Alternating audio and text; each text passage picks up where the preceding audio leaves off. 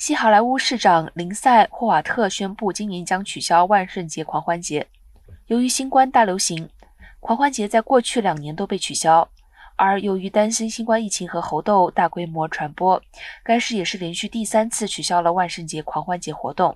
疫情之前，该活动每年吸引成千上万盛装打扮的狂欢者、DJ 和参加排队的民众到来，一直延伸到 Santa Monica 大道上。